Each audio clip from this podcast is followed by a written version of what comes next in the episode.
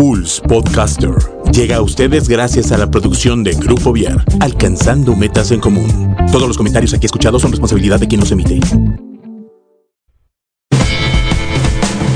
Bienvenido a Metaneteando, donde te decimos la neta del planeta, sin rodeos ni pelos en la lengua. Así que relájate, abre tu mente y metanetea con Chucho Ábalos. Comenzamos. Pulse Podcaster. ¿Cómo estás? Es un gusto estar aquí con ustedes. Este, yo soy Chucho Ábalos y estás aquí en Metaneteando. El día de hoy tenemos invitados de super lujo y hoy vamos a platicar sobre un tema que la verdad este, da mucho de qué hablar. Cuando se tocan este tipo de temas, pues en ocasiones pues se mueven algunas fibras y se mueven algunos puntos de vista. Hay quienes estarán a favor, hay quienes están en contra. El día de hoy no venimos a decir ni que estamos a favor, ni que estamos en contra, pero que cada quien tome la decisión o más bien, pues sí, se tome las medidas precautorias para pues, cualquier tipo para cualquier tipo de situación. Ahora, creo que aquí una parte importante es que a todos nos afecta. Todos conocemos a alguien que en ocasiones se puede encontrar en una situación vulnerable y que se puede encontrar en una situación de este tipo. Entonces, el día de hoy tenemos al psicólogo Ricardo Alarcón y Héctor Servín de la clínica Playzen. Bienvenidos, chavos, ¿cómo están? Gracias, muy bien. Muy bien, Chucho, muchas gracias por la invitación. Es un gusto que estén aquí. Y bueno, hoy vamos a platicar un poquito sobre el tema de los mitos, mitos y realidades del consumo de drogas.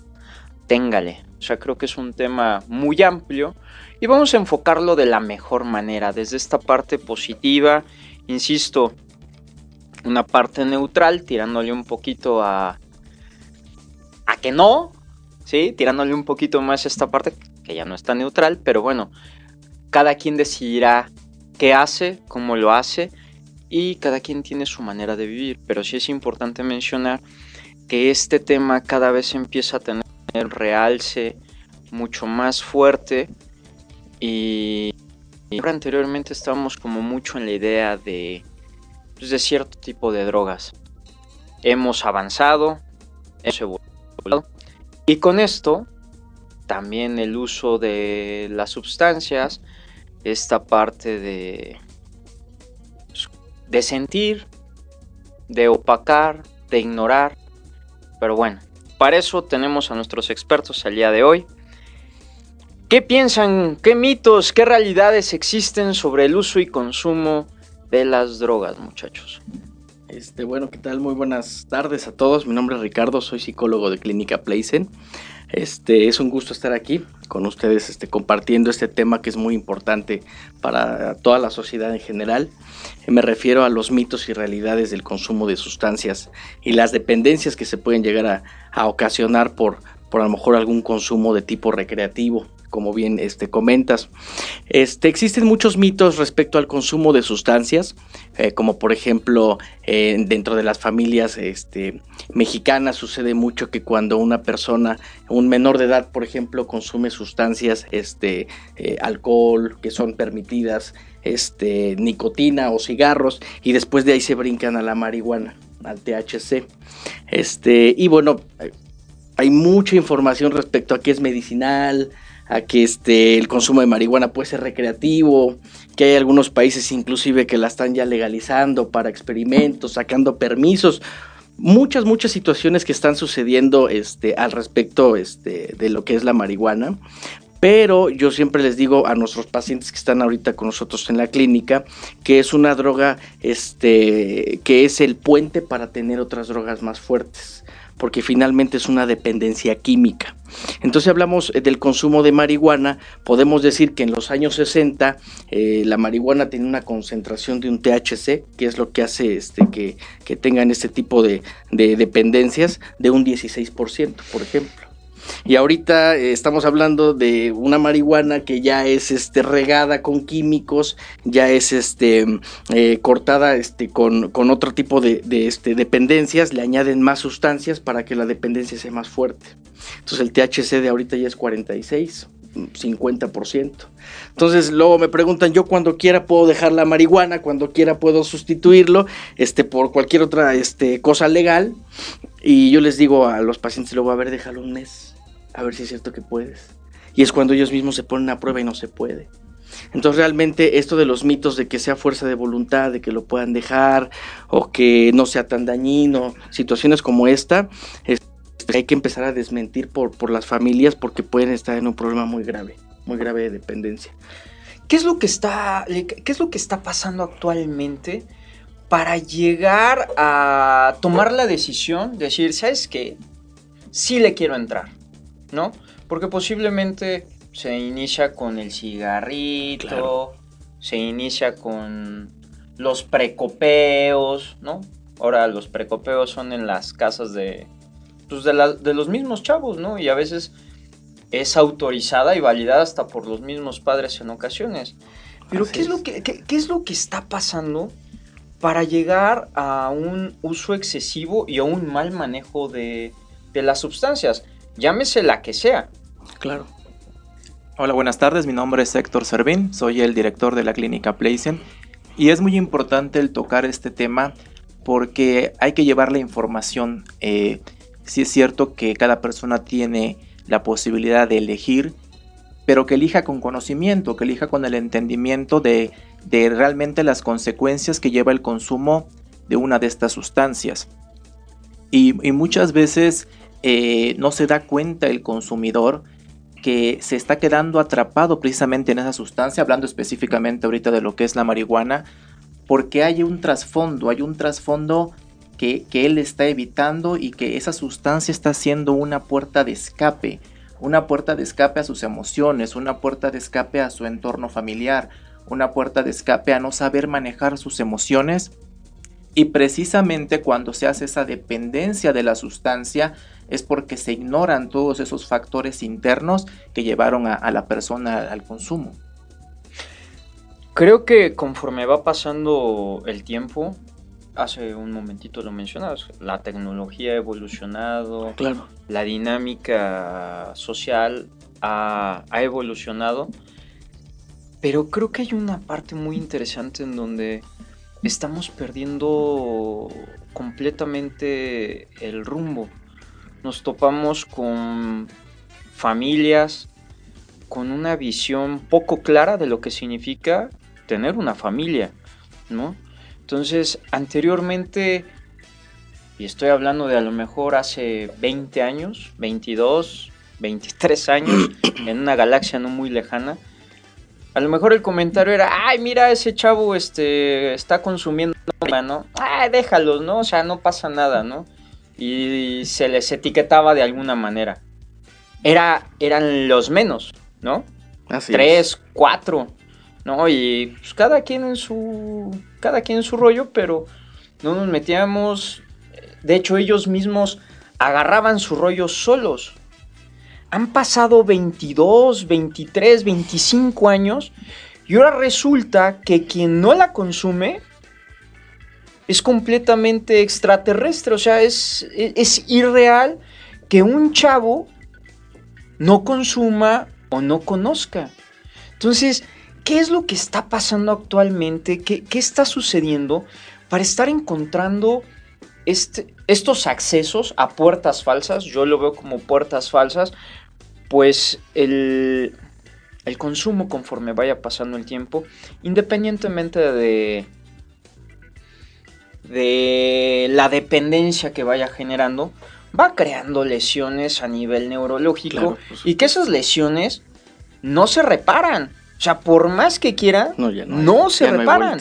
Entonces, ¿qué está pasando para que en un lapso de 25 años se haya dado este giro tan, tan drástico para, para estar así, ¿no? O sea, digo, estamos hablando de que la época de los hippies y todo ese rollo, pero, pero de un tiempo para acá estamos hablando de unos 25 años, las cosas han cambiado de una manera muy drástica. ¿Ustedes cómo lo ven?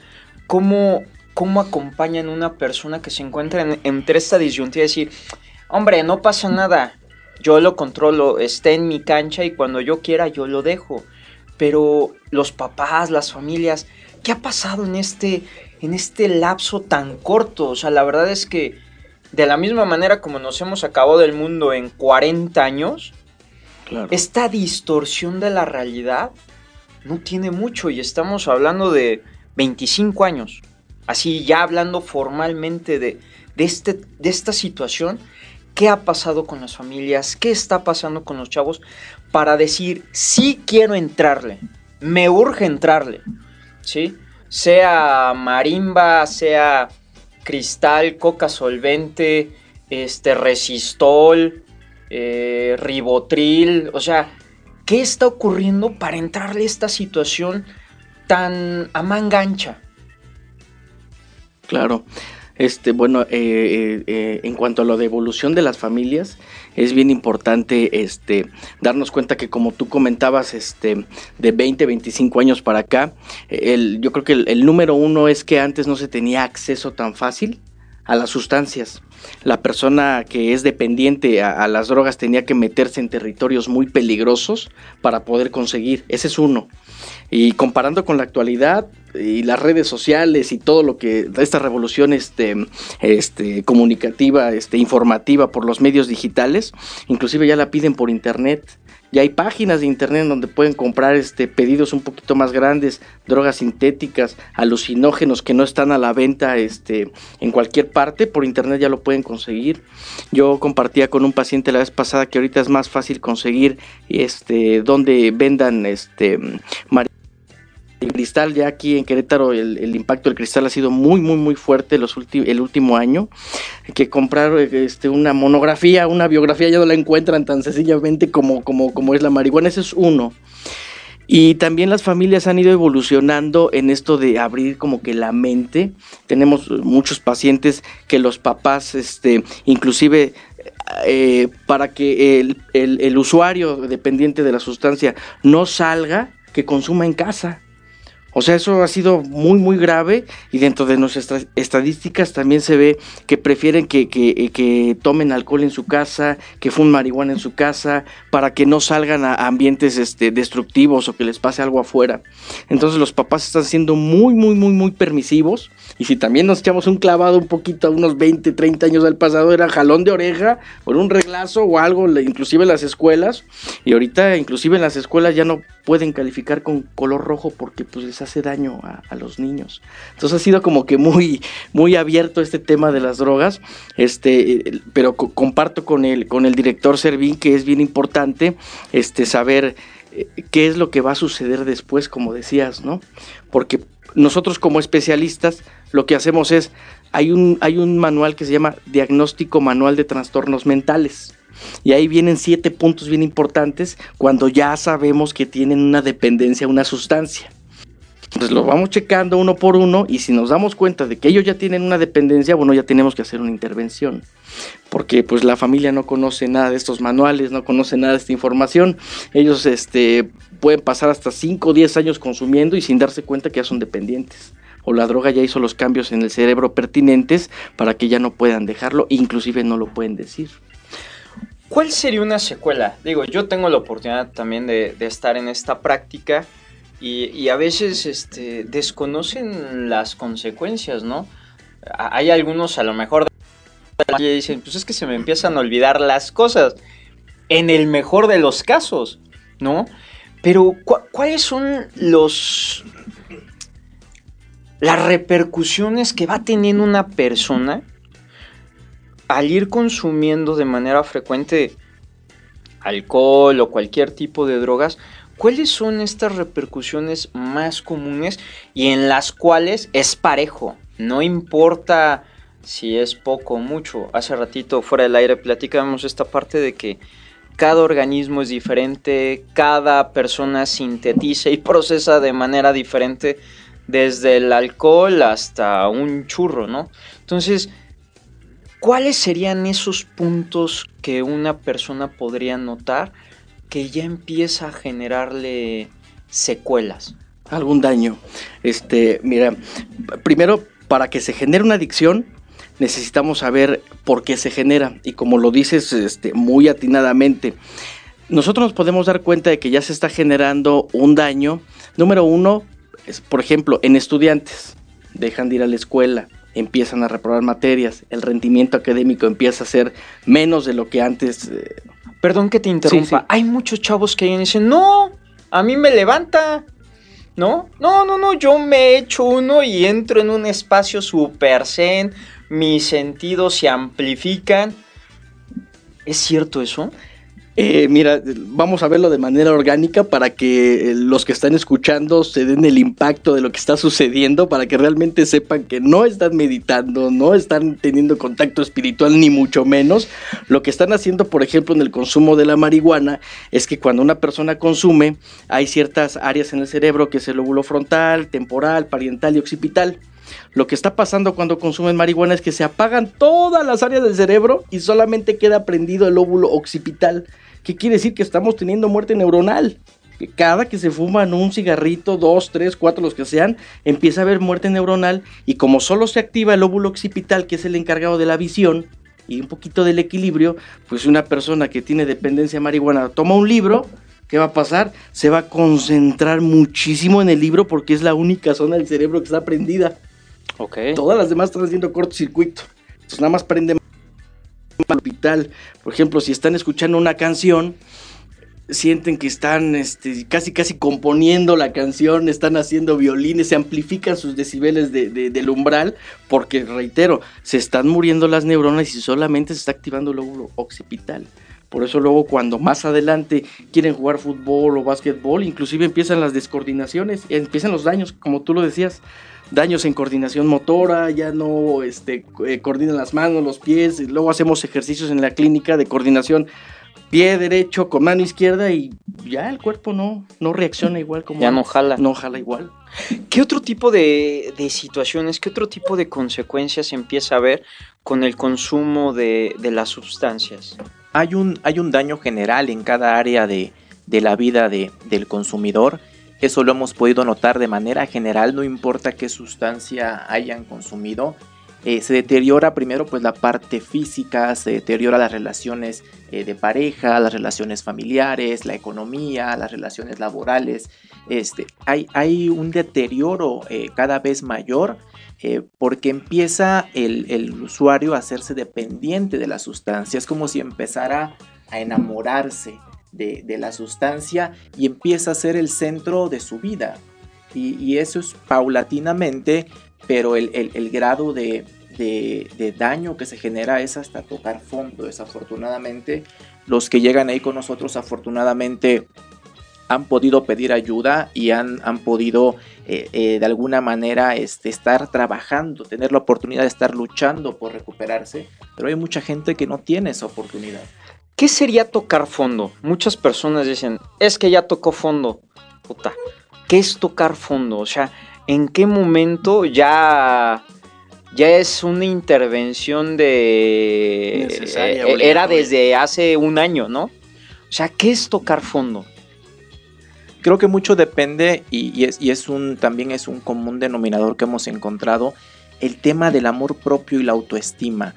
Eh, una persona realmente dependiendo tu grado de amor propio, es cuando realmente estás listo para pedir ayuda. Cuando el sufrimiento ya es tan grande, cada, cada tocar fondo puede ser diferente de cada persona y pueden ser circunstancias distintas. Sin embargo, creo que es ese, ese fondo de, amar, amarse a uno mismo es lo que hace en algún momento detener la caída para levantar la mano y pedir ayuda. Ay, hay solución, o sea, realmente existe una manera para poder salir lo más limpio que se pueda, o sea, porque digo, hablar de entrar a una clínica de para rehabilitación, hijos, la verdad es que luego, luego entran a una y salen con 20 cosas más. Y más bien parecen granjas de reproducción de. ¿Cómo se llama? De vicios. Porque no, o sea, de pronto, ah, es que vengo porque me eché, me echaba una tachita, ¿no? Pero ahora es algo como otra cosa, ¿no? Entonces, realmente se puede confiar en una clínica porque la verdad es que muchas personas a veces no saben a dónde acudir y bueno, creo que alguno de los lugares a donde con mayor frecuencia acude la gente es a AA, ¿no? Luego, luego, pues, ¿para dónde? Con AA, ¿no? Entonces, que está el quinto paso y no sé qué tanto rollo, pero pero realmente al entrar en una clínica existen las opciones, eh, las opciones, perdón, existe la preparación para acompañar a estas personas y darles la orientación, híjole, lo más profesional que se pueda. Eh, mira, es, eh, es, muy difícil, o sea, realmente es muy difícil este, lo que es una rehabilitación. De hecho, dentro de estadísticas rehabilitación. Lamentablemente, este, hay una encuesta nacional de adicciones que lo pueden checar también en la página de internet de, la ENA. Ahí viene que dos o tres personas de cada diez logran recuperarse. Y estas que logran recuperarse es porque tienen eh, la habilidad de poder comprender su enfermedad. Lejos de que sea, ahorita entrando al tema de mitos y realidades de tratamiento, pues un mito es que ellos lo puedan dejar por sí mismos. Un mito es que metiéndolos a los famosos anexos, en donde hay un psicólogo o un padrino para 70 personas, pues pueden ellos tener el tratamiento adecuado. Entonces, este, hemos hecho varios análisis. Hemos tenido el gusto de trabajar y ver los puntos de vista de varias clínicas de rehabilitación y lo que más ha funcionado es que ellos tengan un tratamiento multidisciplinario. ¿A qué me refiero con esto? Que tengan un psicólogo individual, para que puedan trabajar de manera personal los problemas pendientes desde la infancia hasta la actualidad, para saber por qué consumían, este, cuándo incrementaron su consumo, cuáles son sus miedos, inseguridades, baja autoestima, etc. Ese es uno, el psicólogo. El siguiente es el médico. Y tiene que ser un médico especialista en adicciones, no tiene que ser un médico general. Porque un médico especialista en adicciones tiene el conocimiento de tiempos de desintoxicación, del tipo de droga, porque ¿qué sucede? En muchas clínicas dan un solo tratamiento para 30 personas y creen que el mismo método les va a funcionar. Por eso los índices de recuperación son tan bajos. Lo que intentamos hacer nosotros es que cada paciente, si uno es consumidor, por ejemplo, de metanfetamina, este famoso cristal, otro es consumidor de heroína y otro es consumidor de solo alcohol, no juntar los procesos. Porque como dices tú, entran por alcohol y salen con otros tres conocimientos de otras drogas que a lo mejor les llaman la atención. nosotros ahí en la clínica tratamos de separar y darles este, el tratamiento este, adecuado a cada uno de ellos, que sepan cuáles son las consecuencias primero orgánicas en su cuerpo, qué va a suceder si siguen consumiendo, porque si hay consecuencias letales. Y letales, tan letales que el 70% de los pacientes que están en hospitales psiquiátricos crónicos por esquizofrenia es por consumo de marihuana y son cosas que no se saben. Está muy asociada la esquizofrenia con el consumo de marihuana y eso que es la menos, eh, la menos este, aparentemente dañina, pero que sí lo es. No, pues ya cuando de pronto empiezas a escuchar voces, ah, caray, ¿qué huele? Aquí en la cabina es el señor productor, pero cuando traes en la azotea y vas caminando por la calle, oye, te estoy buscando. Ay, ay, ay, ay, ay, córrele. O sea, Creo que e, esas cosas muchas veces las personas no lo alcanzan a, vislumbrar. Pero aquí el tema, a ver, tú imagínate. A ver, te, voy a poner un reto. A ver. Venga. A ver. Supongamos que tienes un chavo. Vamos a ponerle una edad de 16. Va, 16 años. Ok. ¿No? Ya anda creciendo, ya está empezando a salir un chavo que tiene acceso a lo que tú quieras. ¿Sí? ¿Cómo convencerías? O, ¿cómo convencerías o cómo orientarías un chavo para decirle que la marimba no es buena?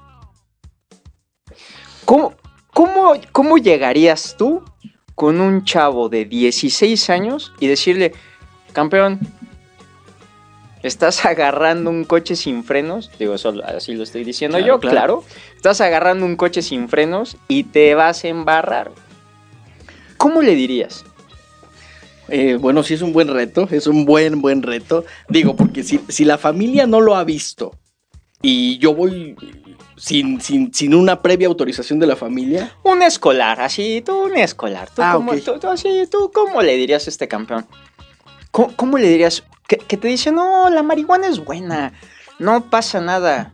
¿Sí? De hecho, este, yo la controlo, está, está en mis manos. ¿Tú qué le dirías a un chavo de esta edad? Porque, hombre, ahorita a lo mejor les pongo otro reto. ¿Qué le dirías a un chavo de 12? ¿No? Pero un chavo de 15, 16 que ya tiene un acceso a otro tipo de cosas, ¿qué le dirías? Mira, de entrada, este, nosotros. Entonces, si él solamente. Primero hay que ver qué consume. Si es solamente marihuana, Vámonos con la marimba nada ok, más. perfecto.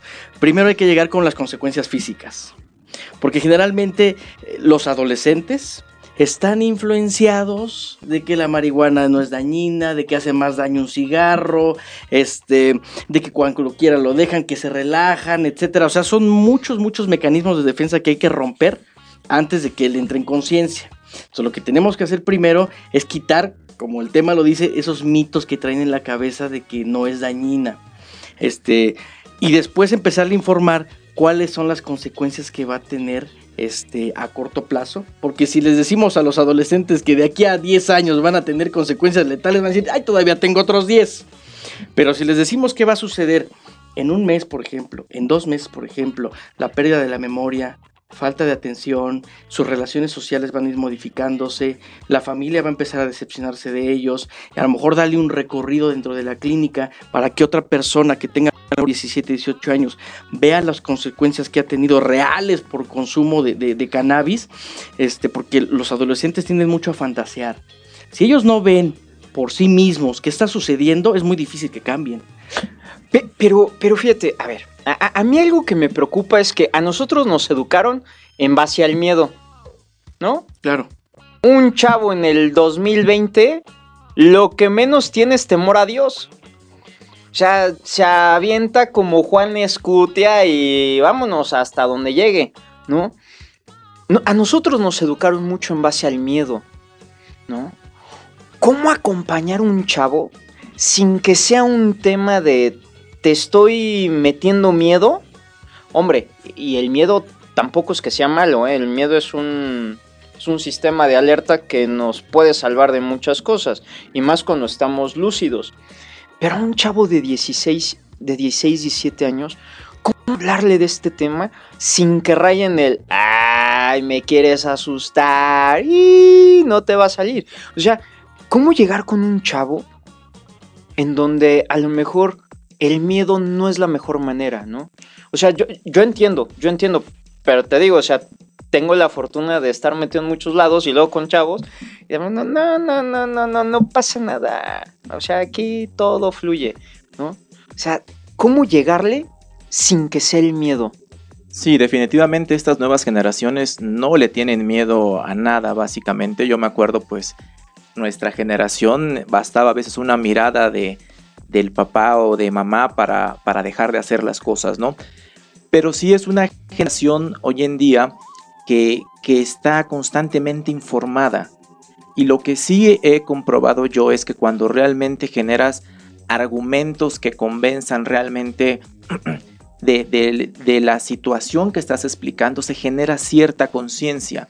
Y creo que lo importante aquí es entender, el joven está usando una sustancia por algo, porque piensa que el alcohol va a hacerlo hacer ser más a lo mejor extrovertido, o porque piensa que la marihuana a lo mejor lo va a hacer sentirse más relajado, o porque piensa que el cigarro lo hace sentir más atractivo a las chicas. Aquí lo importante es ayudar a esas nuevas generaciones a que comprendan que hay otras formas de generar eso, Ok. de que sepan que pueden eh, lograr lo que están buscando sin la necesidad de esas sustancias, porque están encontrando a través de una sustancia lograr un objetivo que ellos buscan.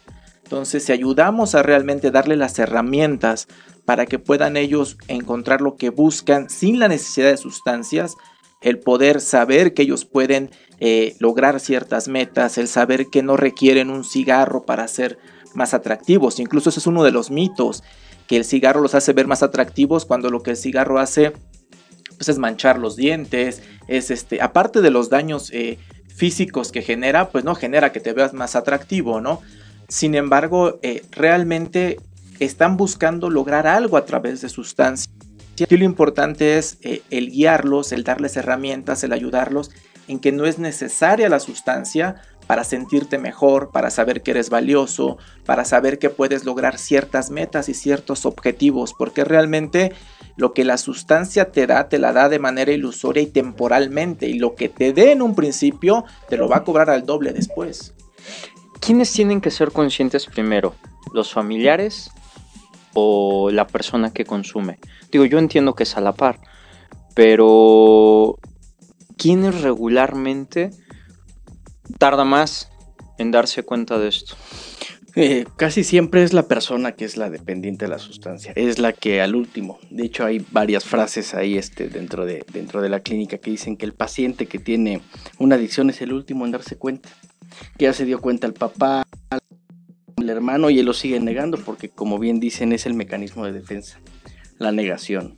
Entonces para que mayor, el mayor porcentaje de nuestros pacientes llegan porque otra persona ya les dijo que tienen un problema, que ya chocaron, este, que ya pusieron su vida en riesgo, que ya su presión arterial está disminuyendo, que ya se ven pálidos, que ya disminuyeron cierto peso, entonces son por muchas situaciones que ven los otros, porque sí es muy difícil que la persona que lo tenga o que tenga esta dependencia de las sustancias lo acepte, es difícil también. Fíjate, eh, hace unos días este, tenía la oportunidad de, este, de estar viajando y digo, conforme ha ido pasando el tiempo, y hace ratito lo, comentábamos fuera del aire, este, a lo mejor en Estados Unidos, en Canadá, ya empieza a haber cuadras, bueno, no empieza, hay cada vez cuadras y cuadras y cuadras de personas que viven en la calle, o sea, ya perdidas, o sea, está más penado echarte una chela en la calle que ir por tu churro, ¿no? Por echarte un churrito ahí en la calle, 5 dólares, lo que tú quieras, más los expendios y todo esto, ¿no? O sea, la influencia que tenemos muchas veces tanto de otros países aquí tarda un poquito más. Pero hoy en día los chavos traen como mucho esa, esa idea de que pues es que allá ocurre y no pasa nada, ¿no? ¿Por qué no aquí? Hoy en día ya se trae como este rollo de la legalización y todo este merequetengue. Pero creo que conforme va pasando el tiempo, pues estamos teniendo cada vez más zombies en ese sentido, más, más personas que traen como este de no pasa nada, ¿no? Pues Estados Unidos es este potencia mundial, Canadá también pero tú ya ves en las calles cuadras y cuadras y cuadras de chavos jóvenes. O sea, antes a lo mejor en, Estados Unidos o en otro país veías este los ah, estos, las personas que estaban en el ejército, ¿no? Lados de, de guerra, todo este, todo este rollo que ya regresaban un poquito tocadines. Pero hoy tú ves chavos de 17, 18, jóvenes con todo un, o sea, con todo un presente por vivir y se encuentran viviendo en casas de campaña, literalmente, o en casitas de cartón, ahí en pleno centro de, de las diferentes ciudades. ¿Qué está pasando? O sea, ¿cómo estamos nosotros en esa situación aquí en México? Porque aquí hay otra. Ahorita es el tema de las drogas, ¿no? Pero aquí por debajo del agua se trae mucho el tema de los vapeadores, ¿no? esos famosos vapeadores que de pronto, ah, es de sabor, ¿no? Y muchas veces ni siquiera saben que sí pueden contener una sustancia, que sí pueden traer cosas que pueden generar una adicción. Sí, creo que también ese es otro, otro mito que, que hay que derribar porque hay sustancias, o en el caso de los vapeadores, artefactos, que parecen inofensivos, incluso el tema de pues de las drogas de diseño, las metanfetaminas, su apariencia es muy inofensiva porque están en un comprimido, están en una pastilla de color y sin embargo el, contenido químico de esa sustancia trae una repercusión de daño muy importante a, nivel cerebral. Entonces creo que, que esa es una de las, de las cosas que hay que derribar, el, sustancias que se ven inofensivas, pero hacer conciencia del daño que realmente pueden generar por, por, las, por el contenido químico que, que contienen. Y creo que también otra parte que se confunde hoy en día con, eh, en los jóvenes, eh, el tema de vivir el presente, no, no, lo ven como disfrutar estar en este momento, sino lo ven en el sentido de que hoy es lo único que existe y que no saben si mañana van a vivir. Entonces hoy se revientan y hoy se consume todo lo que ellos quieran porque se malinterpreta esa parte de vivir la vida, ¿no? Y, desafortunadamente esta sociedad que hemos generado de culturalmente de consumo y de la inmediatez que cada vez exigimos eh, tener las cosas más rápido, eh, genera en esta nueva generación esa sensación de, no esperar. Y, desafortunadamente eso es el, espacio que han, logrado eh, las drogas este, eh, atender en, esa población joven, el que les dan una inmediatez de una sensación de placer, eh, sin embargo no se genera la conciencia del daño a largo plazo que puede generar. Hace un momentito comentabas también de la pues, de que hoy también ya buscan como ciertos medicamentos, ¿no? ¿Qué tan frecuente es? O sea, ¿qué, ¿qué, ocurre para conseguir un medicamento? Es decir, pues, eh, me echo, digo, hace rato lo dije en broma, ¿no? El tema del ribotril, pero, ay, que no es tan broma. Pero, ¿qué, qué, qué medicamentos a veces los chavos buscan como para encontrar este, esta válvula de escape? Mm, sí, mira, eh, es bien importante saber que hay, hay una teoría que dice que hay una droga para cada personalidad.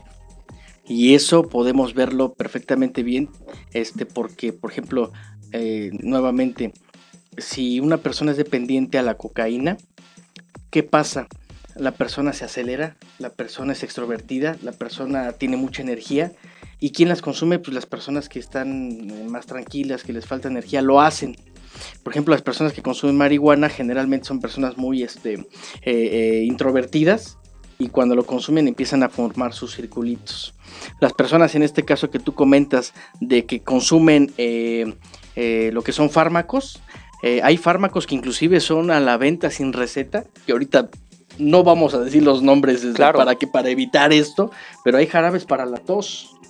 Jarabes para la tos de cierta marca, de cierta, que se toman tres frasquitos, ya andan teniendo los mismos síntomas que tienen como si fumaran marihuana, por ejemplo. Hay algunas pastillas que tampoco vamos a decir nombres para no meternos en, sumar a la adicción, que son para dolores de cabeza, que ya traen derivados de opiáceos y son legales y se venden sin receta médica. Y ya las personas están empezando a descubrir esto y la están empezando a comprar en la farmacia, se están drogando de la farmacia, porque no hay esta educación. Claro que las más fuertes son las benzodiazepinas, que son derivadas de, las, de, clonazepam, este, flunitrazepam, todas esas. Esas sí requieren receta médica, pero bueno, también si tenemos un psiquiatra, es que es bien importante esto. Si yo voy a un psiquiatra por dependencia de drogas, de drogas, perdón, si el psiquiatra no es especialista en adicciones, le va a dar drogas porque es su forma como se trabaja. Si hay una persona que es dependiente de una sustancia, tiene que ir un psiquiatra especialista en adicciones para que le dé un medicamento que no genere otra dependencia, porque si no va a salir con más dependencias. Entonces es muy importante este, hacer tema en prevención de los medicamentos. Ustedes, por ejemplo, llevan ya pues muchos años de experiencia en esta parte. ¿Qué es lo que ustedes les dirían a, las personas en una primaria, ¿no? Entonces, ¿qué, recomendaciones eh, de manera preventiva ustedes les darían a los profesores, a los mismos papás y a los mismos alumnos como para ir tomando sus medidas de alerta? En cuanto a las escuelas, siempre es bien importante. Eh, yo, yo lo he mencionado. Eh, hemos ido, hemos tenido el gusto de asistir a escuelas a dar este tratamientos de prevención. Y nosotros damos algo, un taller que se llama psicoeducación de la adicción. O sea, les, les, informamos a los alumnos, primero a los alumnos, este, cuáles son las drogas que hay, las actuales, y cuáles son las consecuencias. Eso es para prevenir. Eh, y a los profesores los invitamos a que empiecen a crear ambientes resilientes dentro de las escuelas. Los ambientes resilientes dentro de las escuelas es que el profesor no sea solamente el profesor, sino que sea una persona en donde los alumnos se sientan apoyados para que si tienen algún problema, una dependencia o que vean que sus papás están consumiendo, bueno, desde la escuela se puede empezar a prevenir. Y si un profesor tiene la capacidad de poder entender a, uno de sus alumnos, escucharlo, entenderlo, inclusive desde ahí se puede empezar a modificar un poquito la percepción del niño en cuanto a las sustancias. Y, y qué padre que menciones eso, porque no necesariamente tienes que ser a lo mejor el psicólogo, pero sí se puede acercar contigo un chavo y tener esa posibilidad de, tener la apertura, ¿no? Que muchas veces eh, todo es a lo mejor, ah, es que el psicólogo, no manches, o sea, creo que de un tiempo para acá la, reputación o el prestigio del psicólogo se ha ido modificando. Porque anteriormente el tema es, ah, vas a ir con el loquero, vas a ir con el psiquiatra, ¿no? O sea, como que es todavía un tema que a veces les complica. Y muchas veces los profesores o profesoras llegan a tener información valiosa y a lo mejor que, es la cercanía con el chavo, ¿eh? es. Y si, eso, si esos foquitos de alerta se pueden se pueden encender a tiempo y se pueden canalizar, estamos hablando de salvar una persona. Por supuesto. Entonces, ok, entonces acompañar, generar espacio, espacios resilientes. Así es. Cuando una persona ya consume y ya se encuentra en un tema complicado, ¿qué hay que hacer? Cuando ya es que hay varios tipos de prevención. Por ejemplo, la prevención universal es todos los anuncios espectaculares que hay de no consumas drogas, que te hacen daño, todo eso que hay en la radio también que te invitan prevención. Luego eh, hay otro tipo de prevención, por ejemplo, ya hablando de escuelas, que es eh, prevención selectiva, que es cuando ya hay siete casos en el grupo de la maestra delita de primero B, por ejemplo, de secundaria. Entonces, esas siete personas ya van directamente con el orientador primero para que busquemos la forma de ver dónde consiguieron la sustancia, porque a veces reitero, los padres son los mismos que están consumiendo en casa. Entonces es bien importante ver de dónde viene la sustancia, eh, con quién, con qué personas se están relacionando para poder hacer un tratamiento o una intervención. Y luego sigue la prevención indicada. Ahí ya es cuando el chico ya es víctima dependiente fuerte, profundo, de que ya necesita inclusive un internamiento, es cuando ya es una, un tipo de tratamiento de prevención indicada. Entonces es un filtro. Si estamos hablando que hay 10 personas que están en riesgo, verificar el riesgo en la prevención selectiva. Y si de esos 10, dos ya tienen dependencia, hay que pasarlos ya a un centro de rehabilitación este, para que podamos nosotros hacer algo. De hecho, nosotros tenemos este, tres pacientes, una chica de 14 años, hemos tenido chicos de 17 años que ahorita llevan 6 meses limpio, 15 meses limpio y precisamente como dices tú, generando que nosotros no seamos como eh, líderes, no seamos los que les digamos qué hacer, sino que ellos traer estos nuevos objetivos, nuevas metas, nuevas, nuevos anhelos, pero que sean de ellos. Nada más nosotros les decimos cómo irlos logrando, pero es en base a que ellos quieran lograr. ¿Cuáles son los mitos que habría que romper sobre una clínica de rehabilitación? Sí, creo que uno de los principales eh, mitos que, hay alrededor de las clínicas es el creer que ahí, como lo comentabas hace rato, ¿no? Que la persona va a llegar y va a salir con más vicios, ¿no? Aquí lo importante es que la familia se informe, que la familia vaya, conozca el lugar, que la familia sepa y se acerque a nosotros para saber qué programas se está utilizando y de qué manera se aplica. Pero realmente, eh, eh, desafortunadamente, en el tema familiar muchas veces hay miedo hay miedo y hay desconocimiento y, es entendible porque hay una enorme desesperación de no saber cómo tratar al familiar que, padece esta enfermedad. ¿no?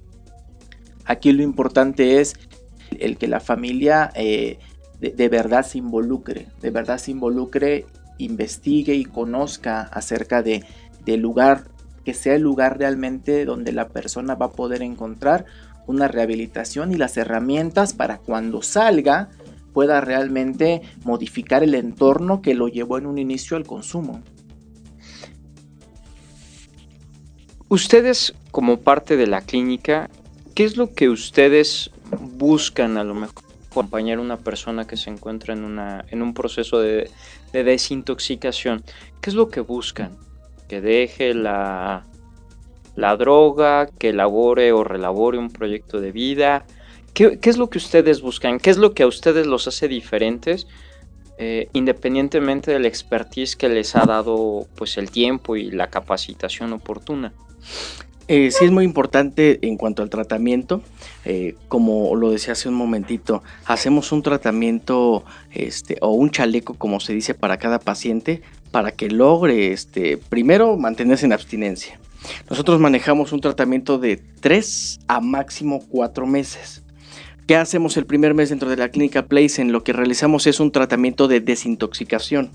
Y el primer mes el tratamiento de desintoxicación lo lleva el doctor, administra quelaciones intravenosas para que toda su sangre vuelva a estar limpia y ya no tengan esta necesidad de volver a consumir. Es el primer mes. Claro, entran a juntas y todo, pero el primer mes es mucho énfasis en la desintoxicación. En el segundo mes ya entra mucho el aspecto terapéutico, psicológico y de consejería, en donde lo más importante es descubrir cuándo empezaron a consumir y el por qué empezaron a consumir, porque si no se sabe de dónde viene todo esto, seguramente va a volver a reincidir el paciente. Y como dices tú, en el tercer mes nosotros lo que hacemos es hacerles un proyecto de vida hacerles un plan de vida, qué objetivos, qué metas quieren tener. Hay algunos pacientes que dejaron la universidad trunca, hay algunos que la preparatoria no la terminaron, algunos excelentes jugadores de fútbol, de hockey, de equitación, de natación que suspendieron y ellos mismos saben que lo suspendieron porque ya no podían este, ser funcionales a la vida. Entonces lo que nosotros este, queremos para nuestros pacientes es que regresen a formar parte funcional de una sociedad y que crezcan como personas. Creo que parte de lo que nosotros buscamos o lo que aquí en Metaneteando buscamos es dejar el mundo mejor de como lo encontramos. Una parte importante es nuestro propio mundo, ¿no? Eh, al escuchar esta parte creo que una clínica de rehabilitación lo que te permite o lo que permite es abrazar a esa persona y me refiero es a retirarla de donde se encuentra por un momento en, en la sociedad porque las actividades que ha ido haciendo pues lo han ido hundiendo y no le han permitido seguir de manera de manera sana, por así decirlo. Y creo que el ingresar en una clínica de rehabilitación lo que permite es estar un tiempo adentro, adentro de sí mismo, realmente entrar en un proceso de reflexión, en un proceso mm, de reencuentro para entonces sí retomar nuevos bríos y aplicarse, ¿no? Creo que también no es que sea tan fácil, ¿sí? O sea, requiere, requiere un compromiso, requiere este, una disciplina, requiere muchos elementos para, para poder salir avante dentro de este porcentaje del 3, ahora sí que del 30%, sí, de rehabilitados. ¿Cómo se le dice rehabilitados? Sí, en rehabilitación. Una persona que deja las drogas, se dice por ahí que agarran que tienen que agarrar otra cosa. ¿Es real? Eh, no, no, no es real. No es real. Si hay algunas personas que, por ejemplo, dejan de beber o dejan de, drogarse y este ahora son adictos al juego, por ejemplo, ¿no? eso es porque hay un maltratamiento. O sea, lo que nosotros tratamos de hacer ahí en la clínica Place es que eh, decirles cuáles son los tipos de adicción, porque pues también hay ludopatía. Entonces salir de una dependencia y entrar a otra pues es muy difícil. Entonces nosotros nos encargamos ahí de que las adicciones a varias cosas pues también este, eh, tengan otro rumbo, ¿no? Ok, ok. Héctor, ¿algún comentario? Eh, también hacer énfasis en el, en el trabajo que, que, los padres de familia hacemos en casa. Eh, es importante saber que la mejor forma de, educar a nuestros hijos es a través del ejemplo. Y desafortunadamente hoy en día la tecnología nos ha llevado a familias disfuncionales, ¿no? Hay muchos problemas de comunicación incluso dentro del núcleo familiar, porque pues ya le dimos a nuestro hijo una tablet, un celular, ya no solamente hay una televisión, ya cada quien tiene una televisión en su cuarto, entonces e, es ese tipo de familia eh, eh, disfuncional y aparentemente eh, en la tecnología actual, lo que hace es dificultar la comunicación y, creo que es muy importante como familia retomar la comunicación con nuestros hijos porque ahí, ahí es el, principal núcleo donde podemos prevenir que sucedan estas cosas.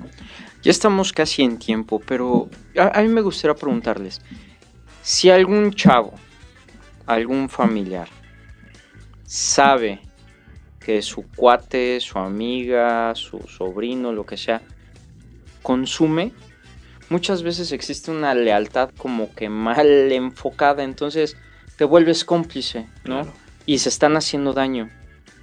¿Qué hacer, por ejemplo, para los chavos si saben que un compa o una comadre se encuentra en un tema de estos y es un tema avanzado?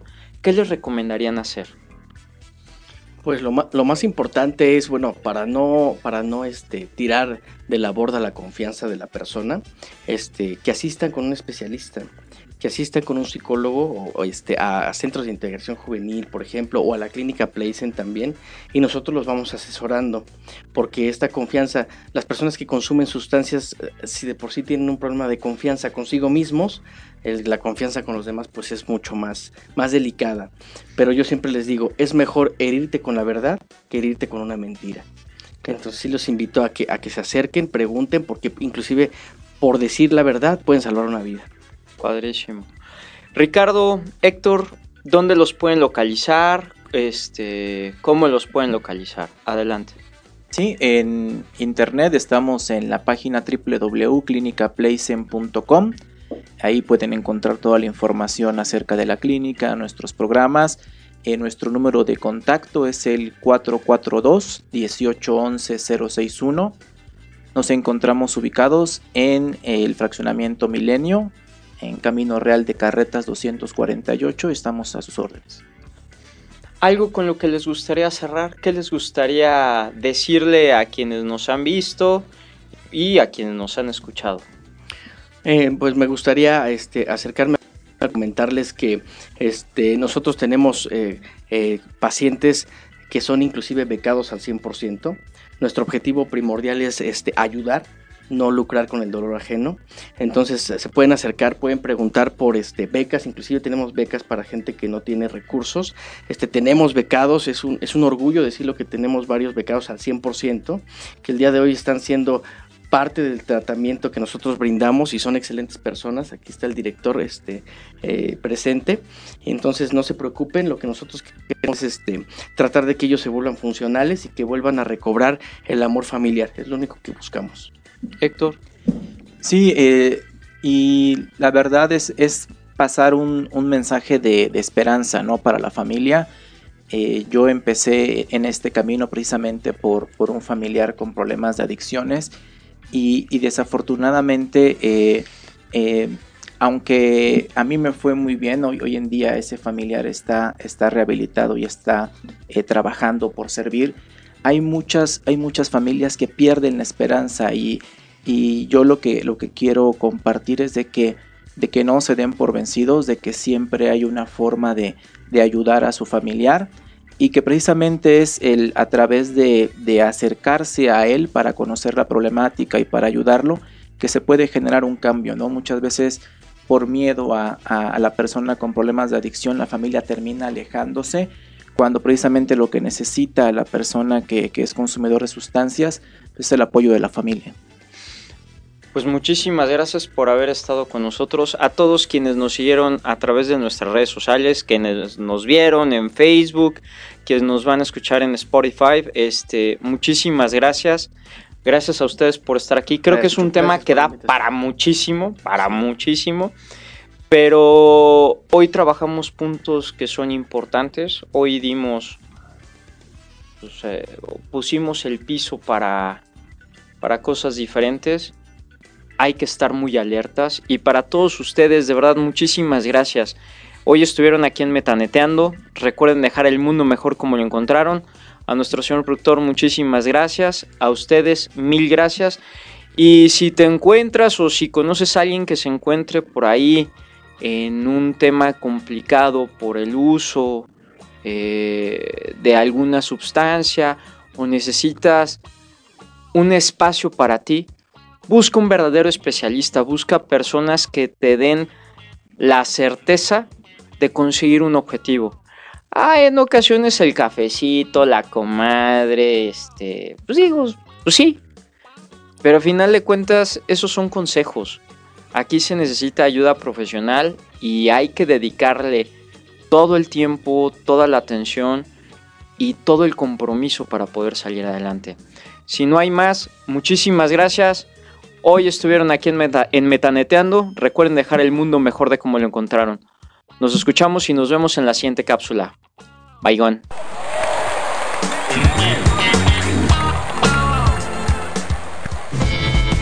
Esto fue Metaneteando. Gracias por acompañarnos en un episodio más. Recuerden siempre dejar el mundo mejor de cómo lo encontraron. Pulse Podcaster. Conecta distinto.